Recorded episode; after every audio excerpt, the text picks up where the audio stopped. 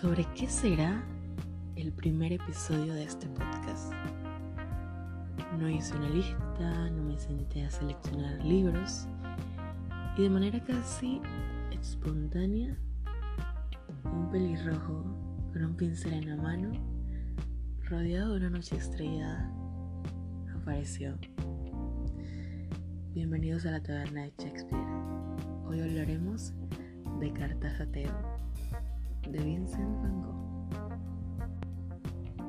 La historia de los hermanos Van Gogh es una de las relaciones más hermosas en el mundo del arte y en parte el mundo de la literatura. Cómo Teo se convirtió en el patrocinador de los sueños de Vincent, como esas obras que hoy son valoradas en millones de dólares. Cuando Vincent estaba vivo, no valían nada a los ojos de las personas. ¿Qué sucedió? ¿Cómo llegó Vincent Van Gogh a ser lo que es hoy? ¿Quiénes tuvieron que ver en eso? Vamos a descubrirlo. Los nacen en el seno de una familia muy religiosa.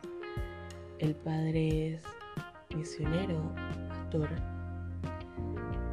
De los dos hermanos, el que tenía el carácter más fuerte era Vincent, enemigo total de cualquier muestra de autoridad hacia su persona. Esto hace que constantemente lo estén cambiando de colegios porque no hace caso. Hasta que finalmente, luego de pasar por varios internados, decide a los 15 años dejar la escuela. ¿Saben? Esto no es para mí. Tiene una manera de pensar muy distinta a la mía y en realidad no me hallo aquí. De los 15 a los 21 años, tuvo varios trabajos, pero de manera intermitente.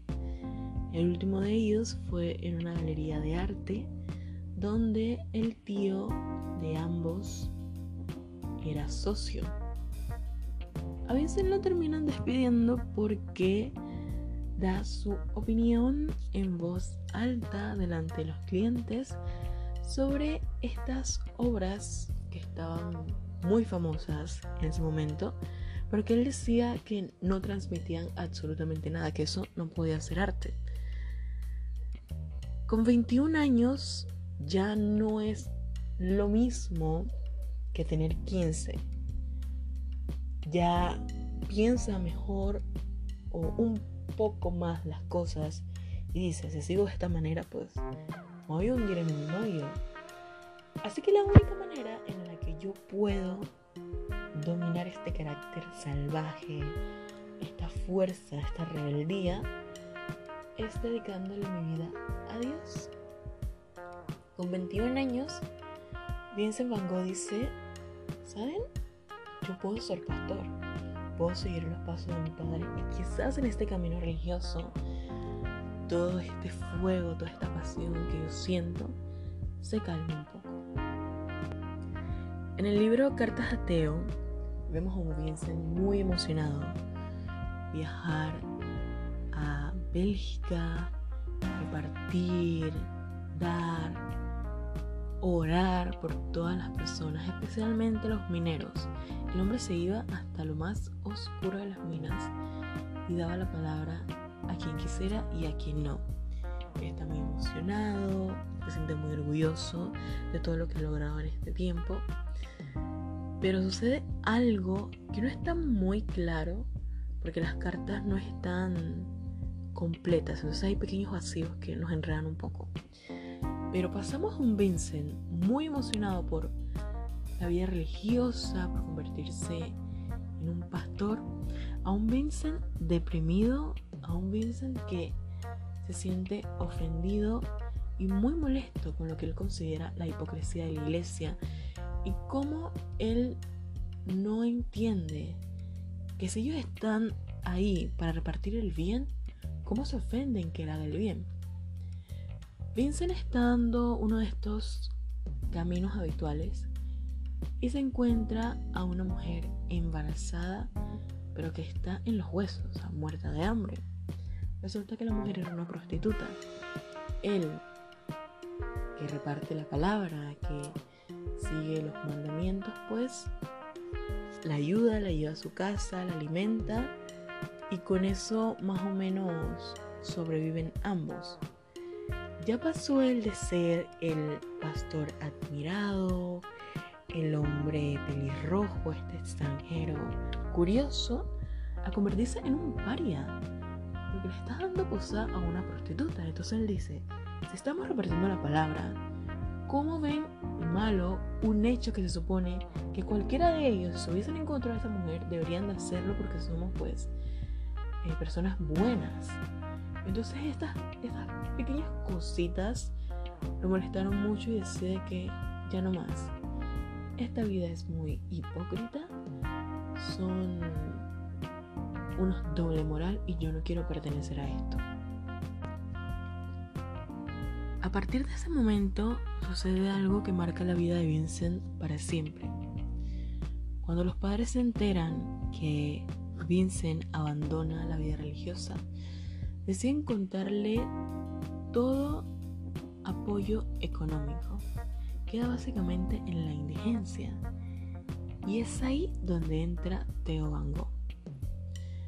A diferencia de Vincent, siempre fue un hijo muy obediente, hacía todo lo que sus padres decían, siguió trabajando en la galería de arte del tío y admiraba mucho a Vincent, ese fuego, esa pasión, esa tenacidad con la que perseguía todos sus ideales y decía que eso no se puede apagar y si está en sus manos evitarlo, va a hacer todo lo posible por hacerlo. Entonces le oculta a Vincent el hecho de que sus padres ya no le dan dinero y sigue mandándole, recortando sus propios gastos y viviendo básicamente con lo mínimo, o sea, a la raya, para que su hermano no pase apuros. Algo que también llama la atención es que en estas cartas al inicio el saludo y la despedida eran muy formales. Hola hermano, adiós hermano, hasta ahí. Cuando él deja la vida religiosa y cuando ya comienza con estas ideas o estos conflictos existenciales, todo lo que sale de él es querido Teo, querido hermano, te extraño, gracias por todo, sin saber lo que estaba pasando y lo que estaba haciendo Teo. Ya esa frialdad de el hermano mayor, el hermano rebelde o cómo me dirijo hacia mi hermanito cambia totalmente. Ya vemos un Vincent más vulnerable, que aprecia esas cosas pequeñas. En esas cartas se van contando básicamente lo que sucede en su día a día. Las galerías que ven, estas técnicas nuevas o este pintor que está visitando la ciudad, etc. Cuando Vincent eh, abandona la vida religiosa, viaja a París a perseguir su sueño. ¿Sabes, Teo? Yo quiero ser pintor. Eso fue a sus 28 años. A sus 28 años, ese hombre tomó por primera vez en su vida un pincel. Un hombre que desde muy joven ha estado rodeado de arte, que veía, que vendía arte, decía que él puede ser uno de esos. Él puede también tener alguna de sus obras en una galería. ¿Por qué no? París era la utopía de todos los artistas. Aún lo sigue siendo. Vemos cómo este cementerio famoso está lleno de escritores y pintores que ni siquiera son franceses, pero llegaron a Francia, se enamoraron, se inspiraron, crearon obras espectaculares y es un lugar icónico para la cultura en muchos sentidos, no solamente la pintura, la literatura, la música, etc. Vincent también tenía este ideal. Si voy a París, poder codearme con todos estos pintores que yo admiro, que yo he promocionado, que he tratado de vender, podré ser uno de ellos, podré sentarme en una misma mesa, podremos compartir técnicas, etc. En este momento estaba sucediendo algo con Teo que tampoco le dice a Vincent. Y ese hecho es uno por los cuales siento yo que animaba a su hermano a hacer absolutamente todo con una pasión increíble. Teo no es el único que guardaba secretos. Vincent llegó a París prácticamente en la indigencia. El poco dinero que ganaba o que le enviaba Teo era exclusivamente para pinturas, comprar lienzos, pagar algunos centavos a personas comunes para hacerles pequeños autorretratos y dinero para él mismo, para vivir, más allá de pagar la renta o comprar ropa, pues no había. Este aspecto desaliñado, su físico, su pelirrojo alto, no era muy común en las calles de París y automáticamente se convirtió en el blanco de todo el mundo. El extranjero loco, el extranjero indigente, vamos, lancémosle piedras cuando está distraído, cuando va a alguno de estos páramos a pintar algo. Las personas no lo dejaban en paz, los niños lo correteaban, lanzaban piedras, los borrachos se metían con él, las personas por diversión llamaban a la policía, lo acusaban de cosas que ni siquiera había hecho y el hombre está viviendo un infierno. Ya venía arrastrando diferentes traumas de infancia. Por ejemplo, si bien él era el mayor, no fue el primer hijo. El primer hermano, llamado Vincent también, falleció a los días de nacido. La madre decide darle el nombre al siguiente hijo y él siempre tuvo esa espinita de no soy el real, soy una copia, soy un reemplazo, estoy aquí para hacer el trabajo de otro y nunca se sintió pues completo. Añadido a eso sus problemas de depresión, la ansiedad y ahora agrégale que te estén hostigando todos los días, que no te dejen en paz, que te estén persiguiendo, te estén pegando debe ser un infierno. Por otra parte, si bien Teo era el hijo ejemplar, tenía una vida muy alegre, muy emocionante, era muy enamoradizo, lo que lo hacía conocer a muchas mujeres. Una de estas lo contagió de sífilis.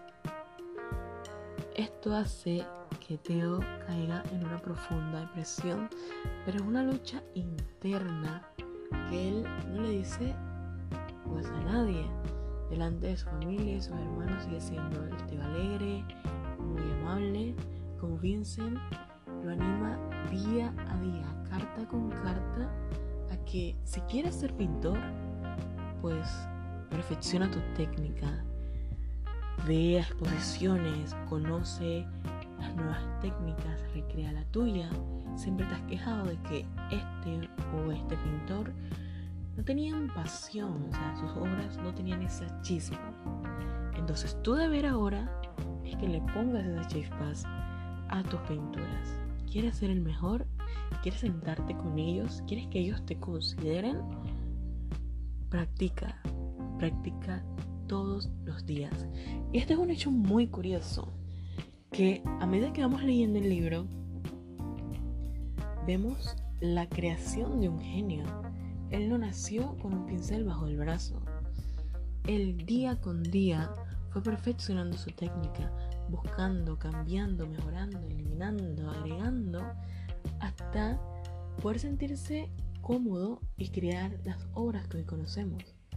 estamos hablando de más de 800 cuadros y más de 1600 bocetos, y algunos de ellos colecciones privadas, museos alrededor del mundo, pero para que nosotros pudiéramos hoy disfrutar, poder emocionarnos hasta las lágrimas con una pintura, le tomó mucho tiempo, día tras día.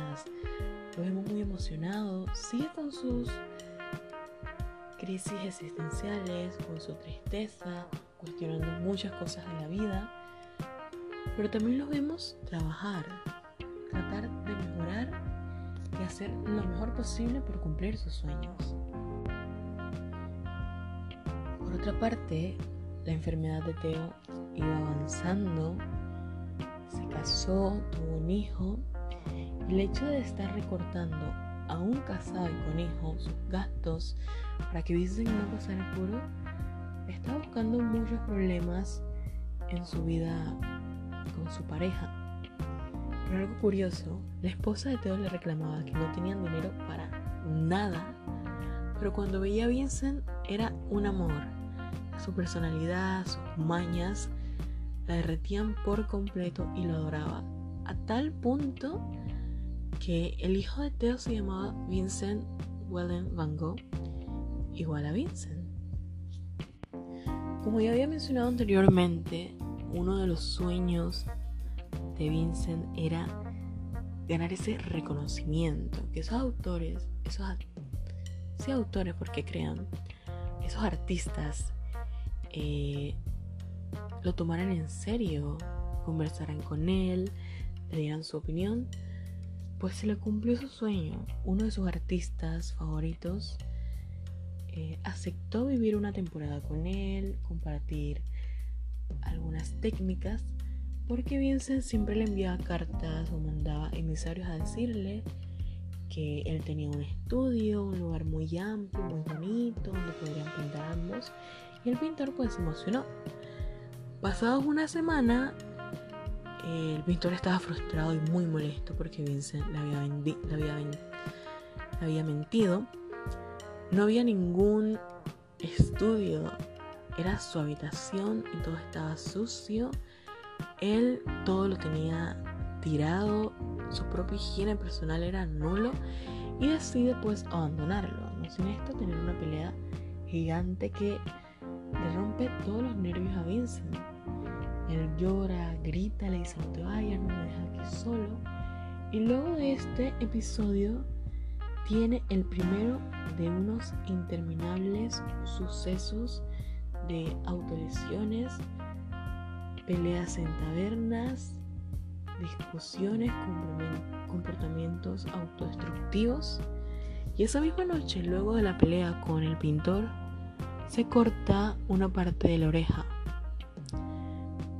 Sale de su casa, va al prostíbulo más cercano y se lo regala a una prostituta.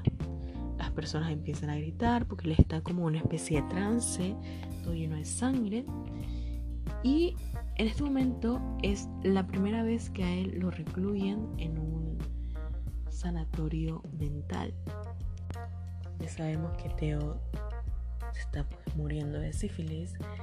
Escuchar lo que hizo su hermano, que está en este lugar, pues lo destroza totalmente.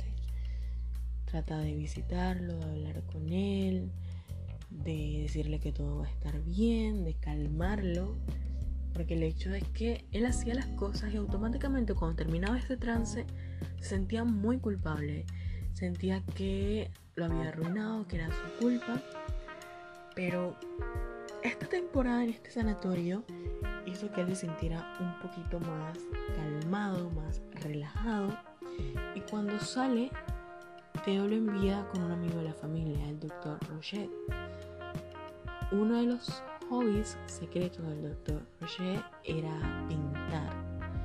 Entonces ver a este pelirrojo que llamaba loco en la intimidad, eh, hacer estas obras impresionantes, le daba ciertos celos y le molestaba muchísimo.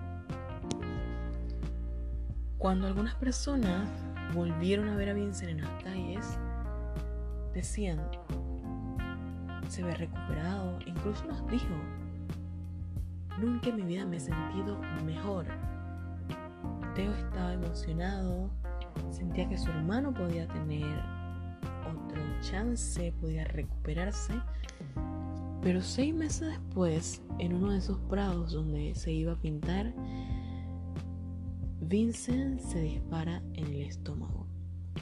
La duda existencial de todos los expertos en artes, en arte o en la vida de Van Gogh es como un hombre que dice a todas las personas que se encuentran, nunca me he sentido mejor, estoy muy feliz, intenta suicidarse.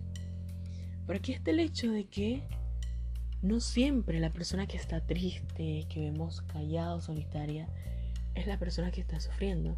Muchas veces las personas que más sonríen, que más te animan, que más las ves posteando cosas maravillosas en redes sociales, por ejemplo, son las que más están sufriendo. Y en mi opinión, eso es lo que le ha pasado a Vincent. Con ese disparo, él camina mucho. Creo que más de 20 minutos, que es la distancia de la pensión a el Prado y llega a su habitación y se acuesta. Todo el camino manchado de sangre, las personas en la pensión, en la taberna, comienzan a gritar, llaman a unos médicos a ver qué pueden hacer por él. Teo llega al día siguiente, entra como un torbellino a esa habitación y se arrodilla al lado de su hermano. Vincent llora, duerme, grita, delira por la fiebre. Su hermano no se quita de su lado en ningún momento. Lo último que hace Teo por Vincent es prepararle su pipa favorita. Entre susurros le dice, todo va a estar bien, tus obras se van a vender, todo el mundo va a conocer lo fantástico que eres, esos colores brillantes que has creado, esa técnica. No me dejes solo. Vincent fallece luego de dos días de interminable dolor, delirios y fiebre. Se dice que el grito que salió de Teo fue tan espeluznante que nadie se atrevió a entrar a esa habitación. Hora después, cuando Teo baja, prepara todo para que se realice el funeral. Al funeral asistieron pocas personas, entre ellas el doctor Roger. Teo adornó todo el lugar con muchos girasoles color favorito de Vincent, como sabemos era el amarillo. Además colocó muchas de sus pinturas alrededor. El padre no había terminado. No había terminado de rezar cuando ya algunas personas estaban llevándose los cuadros porque es recuerdo. Es para tenerlo más cerca. Pero si lo pensamos bien, Luego del incidente de la oreja, él se volvió muy popular. El pintor loco pelirrojo que se cortó la oreja. ¿Quién no quisiera tener un cuadro para estar presumiéndolo cuando están cenando, cuando van a visitarlo? Oh, mira, este es un cuadro ese hombre, el pelirrojo loco que se cortó la oreja. Pues aquí está. Este golpe fue devastador para Teo tan fuerte que la sífilis lo acabó solo algunos meses después de la muerte de su hermano. La viuda de Teo encontró las cartas que Vincent le enviaba y quedó tan conmovida por la conexión que tenían estos hermanos, como eran un solo alma en dos cuerpos distintos. Así que comenzó a llamar a todos los amigos cercanos, los que tenían algunas cartas, para hacer un pequeño compendio y luego poder publicarlas. Ella misma se encargó de recolectar la mayoría de las pinturas de Vincent y colocarlas en su casa que terminaron transformando en un estudio de arte como una especie de tributo a lo que hizo Vincent. Lo curioso de todo esto es que en vida no vendió una sola pintura, solo hacía pequeños folletos por unos centavos. Y hoy en día, aunque no lo crean, una pintura de Vincent Van Gogh cuesta mínimo 45 millones de dólares en subastas. Es increíble cómo prácticamente él rogaba para que las personas fueran a ver su arte, para que le dieran una opinión. Y las personas se burlaban. Y hoy en día se matan por un Van. No les voy a mentir, el libro puede hacerse un poco pesado porque Vincent tiene cambios de pensamientos muy bruscos y algunas veces está hablando de esto, luego pasa por otras cosas y al no estar completas las cartas, muchas veces hace referencia a cartas pasadas que no hemos leído. Pero podemos sentir algo, que es la pasión, el compromiso que tenía por todo lo que se proponía hacer, el cariño que le tenía a su hermano, la admiración por todos estos pintores que se atrevían a hacer algo diferente, que no eran la copia de una copia, como era muy común en esos tiempos. Y es algo de admirar y es algo que podemos poner en práctica. Si queremos dominar algo, conocer todas las ramas, todos los secretos de un área, practicar un poco todos los días. Dar lo mejor, conocer, buscar, experimentar, es lo esencial en estos casos. Quería hablar un poco de estos hermanos porque siento que si bien todos sabemos o hemos oído el apellido Van Gogh, no sabemos que gracias al amor que le tenía Teo a Vincent, hoy podemos disfrutar de todas esas obras, de cómo antepuso sus necesidades, las de su familia, para que su hermano pudiera cumplir los sueños.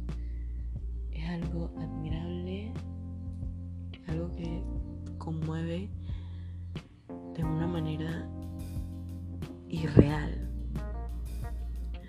Cuando fallece la esposa de Teo, el hijo, Vincent II, bueno, Vincent III, hereda todos los cuadros y todos los derechos.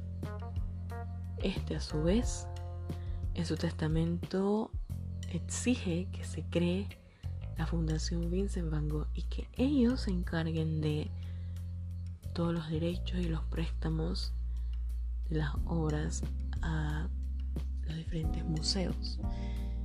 Bien sabemos que la mayoría de sus obras se encuentran en Alemania, París.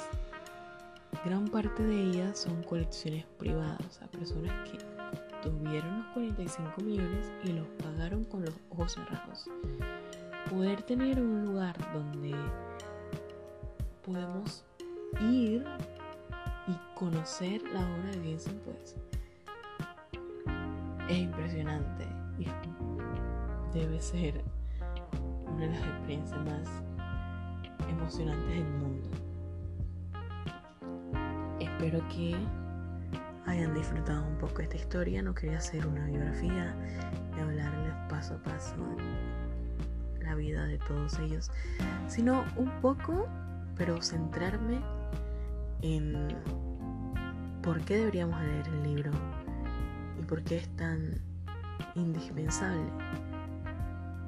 Podemos descubrir no solamente al pintor, sino a la persona en la intimidad lo que era Van Gogh, todas sus dudas, sus inseguridades, sus temores. Es un material imperdible y de verdad de todo corazón se los recomiendo. Si pueden verlo, si pueden encontrarlo, no se van a arrepentir. Disfrútenlo paso a paso. Si quieren una carta por día para que no se les haga tan pesado, pues perfecto. Pero por favor, no se pierdan esta historia. Esto fue Teo y Vince Mango. Cartas a Teo. Primer capítulo de la Taberna de Shakespeare Podcast. Muchas gracias. Nos vemos en la próxima.